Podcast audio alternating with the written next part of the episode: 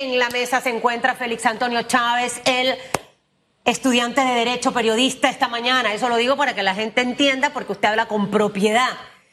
Aurelio Barría, nuestro segundo invitado, Félix, y buenos días para usted, ha tocado dos temas importantes al finalizar con respecto al tema de Odebrecht. Lo primero, que a su juicio deben regresar las dos exfiscales que retiró el señor Caraballo de la investigación de Odebrecht, entendiendo ahora que eh, hay información de que hay hojas del expediente de mil fojas que se extraviaron, se perdieron, no están. Y entendiendo que en su momento, cuando fueron separadas, fue por la supuestamente eh, funcionalidad de dos procuradurías en paralelo. Usted como estudiante de derecho, uno puede regresar a un fiscal y lo que representa que hojas no estén en el expediente. empezar por ahí con eso y para que luego nos actualice qué prosigue esta segunda semana de audiencia.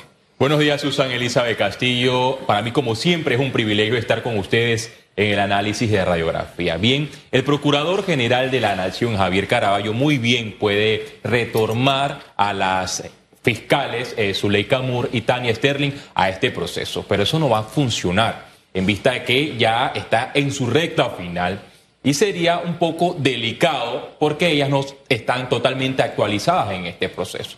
¿Por qué el procurador Javier Caraballo las separó y la envió a otras jurisdicciones de la misma fiscalía en vista de que hubo una denuncia, hubo una investigación que no prosperó y los Varela Leaks demostraron cómo existió en su momento una procuraduría paralela, una investigación por Adelita Coriat y muchos la criticaron, pero la investigación determinó que estos señalamientos fueron ciertos cuando posteriormente salieron a relucir esas conversaciones de los Varela Leaks, donde un solo telefonazo, un solo mensaje de texto vulneraba algunas investigaciones importantes del Ministerio Público. El Procurador General de la Nación, Javier Caraballo, hizo bien eh, enviándola a otras investigaciones y dejar a Ruth Morcillo, que a mi juicio como periodista, y puedo estar equivocado, ha llevado esta investigación de manera correcta y el procurador Javier Caraballo ha demostrado, y que hasta el momento es interino, ser uno de los mejores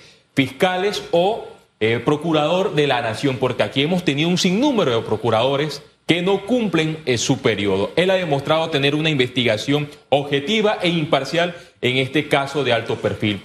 Y en el proceso no ayudaría que dos fiscales que sí ayudaron en esta investigación que tardó muchos años porque fue declarada causa compleja, nuevamente retomen el caso. La estrategia del Ministerio Público es enfocada a dejar a Ruth Morcillo y a sus especialistas, a sus fiscales que han ayudado que esta audiencia vaya avanzando en esta audiencia intermedia o audiencia preliminar que se le dice en el, en el sistema inquisitivo mixto. Coincido con usted. Y ya con explicación que me dio todavía más, y por eso también Hugo va en esa línea. Ahora, segunda semana de audiencia, Félix Antonio Chávez. Eh, en esta semana deben venir los alegatos, o sea, ¿qué es lo que va a ocurrir? Sí, e, en esta semana inician los alegatos, que son las posturas de los abogados defensores de estas personas que han sido solicitadas por el Ministerio Público para que eh, sean llamadas a juicio por este tribunal a cargo de la juez Valoisa Martínez. ¿Qué son esos alegatos? Bueno, ellos van a defender cada punto, van a decir que lo señalado por el Ministerio Público es totalmente falso. También en esta etapa ya se han presentado algunas observaciones eh, en contra de esta vista fiscal. Tres altas figuras han señalado que eh, los dichos por el Ministerio Público no es lo correcto. Una de ellas es la señora Atier, que fue la directora de CONADES, y el Ministerio Público presentó todos los elementos de convicción, toda la ruta, cómo se triangularon supuestamente estas coimas y su defensa eh, señala que en efecto esto es totalmente falso eh, ustedes han visto cómo el Ministerio Público ha presentado todos los elementos de convicción a través de esta vista fiscal. Y esta señora que fue directora de CONADES en el gobierno del expresidente Ricardo Martinelli no se encuentra en la República de Panamá. Es más, el mismo Ministerio Público eh, señaló que está prófuga y se habla que supuestamente está en Portugal. Si usted no teme nada como ciudadano que es señalado por la supuesta comisión de un delito, usted muy bien puede hacerle frente. Entonces, Susan Elizabeth, se esperan muchos recursos. Uno de ellos es el amparo de garantías constitucionales. Este amparo eh, va directamente al Pleno de la Corte Suprema de Justicia, paralelamente, y los magistrados de la Corte van a tener que resolver estos eh, amparos y garantías que se vayan a presentar. Quizás uno de ellos se, eh, podría ser de la defensa de los hijos del expresidente Ricardo Martinelli. Por ejemplo, en el doble juzgamiento. Aquí hay tres puntos que hay que analizar, Susana Elizabeth Castillo. Y los voy a leer para ser totalmente preciso.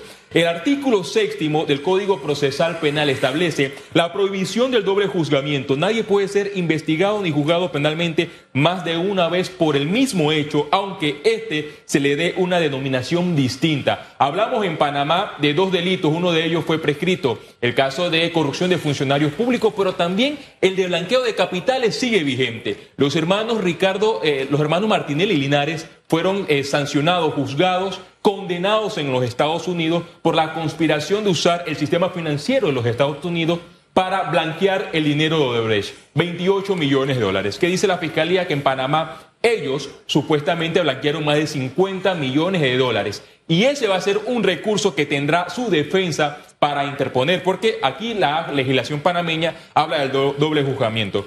Y si nos vamos, por ejemplo, al artículo en 1945 el Código Penal también nos refiere que nadie podrá ser perseguido penalmente más de una vez por el mismo hecho.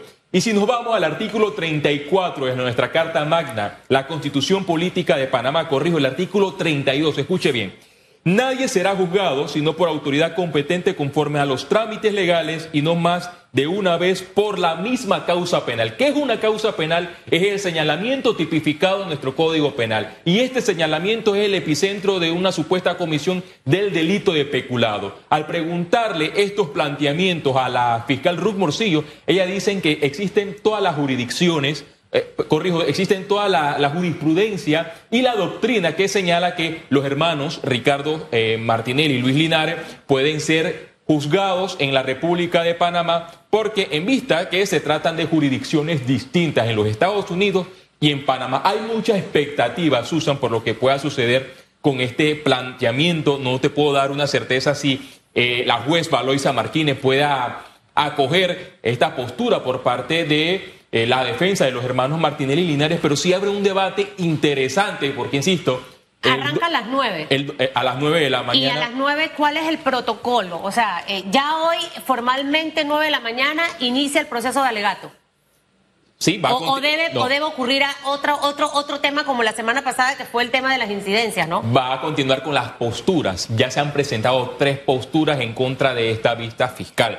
Y viene, sí, los alegatos. ¿Las posturas eh, en contra de la vista fiscal por parte de quién? De los abogados defensores de estas personas que han sido eh, solicitadas por el, Ministerio Público para que sean llevadas a un juicio en la próxima etapa. Y ya hoy entonces, luego de haber dado mi postura, no estoy de acuerdo con lo que se ha leído y presentado, en los alegatos debo tener las pruebas suficientes. Allí, ¿cómo hace la, el Ministerio Público?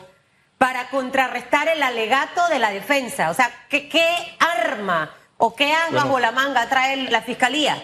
Ahí se va a dar un proceso de evacuación de, pruebas. los abogados, paralelamente, ellos llevan eh, esa lectura de ese documento que tiene más de 800 páginas. Y ellos van señalando, mira, este, este punto que señaló el, el, Ministerio Público es totalmente falso porque esta no, la, esta no la cuenta que respondía a mi cliente. Son algunos de los puntos. Y, ahí es cuando se desahoga esa prueba. Ya esa prueba... No, eh, eh, le tocaron un espacio de la, en los alegatos al Ministerio Público que deberá comprobar en efecto que esa cuenta eh, sí corresponde a la de la persona señalada. Y nos alcanza el tiempo entendiendo, Félix, la cantidad de páginas y esto supuestamente es hasta el 30 eh, de septiembre. Eh, existe el tiempo suficiente, a mi juicio, para poder evacuar eh, todas estas pruebas porque el Ministerio Público ha sido preciso. Algo interesante de esta investigación compleja es que hay información y cooperación internacional. Es difícil negar una prueba o un elemento de convicción, porque se le llama en este proceso así, elemento de convicción, y prueba es cuando ya la certifique el mismo tribunal que alguien diga todo lo contrario cuando Susan Elizabeth Castillo solicita una información en, X bancos. Y los bancos en estas jurisdicciones que se han mencionado en esta audiencia, hablamos de Islas Vírgenes, bancos de China y también de otras jurisdicciones eh, europeas, le han cooperado al Ministerio Público y han dicho, mira, sí, en efecto, estas personas que ustedes señalan por el supuesto delito de blanqueo de capitales tuvo esta cuenta. Y así el Ministerio Público logró comprobar que se hicieron esta trazabilidad de ruta para esconder los fondos y que tenían beneficiarios. Esos beneficiarios eran eh, los precandidatos o los candidatos en su momento a distintos partidos políticos. Hablamos de la fórmula, según el Ministerio Público, del expresidente Ricardo Martinelli con el señor Juan Carlos Varela y también de Juan Carlos Varela cuando posteriormente se lanzó en las próximas elecciones. Aquí me, me genera alguna duda en esta investigación que siento que se debió, Susan, también aplicar otros delitos, porque hablamos solamente de dos. El delito de corrupción de funcionarios públicos, que ya cayó en la prescripción con penas de cuatro años, el delito de blanqueo de capitales, que ese sí tiene penas de 12 años, pero aquí debió aplicarse el peculado. ¿Cuánto establece el peculado según nuestro código? 15 años de prisión. Es decir, que una persona eh, culpada de eh, corrupción de funcionarios públicos o blanqueo de capitales más el delito de peculado podría ir más de 20 años de prisión si se le suman estos dos últimos. ¿Por qué no se contempló? Porque el caso de peculado es muy complejo para que exista. Y ya eso no se puede ahora. Ya no se puede, ya no se puede eh, tipificar, pero lo que hacen los fiscales es que buscan eh, los elementos de convicción y llevar las pruebas que sean más eficaces, más rápidas para lograr una condena.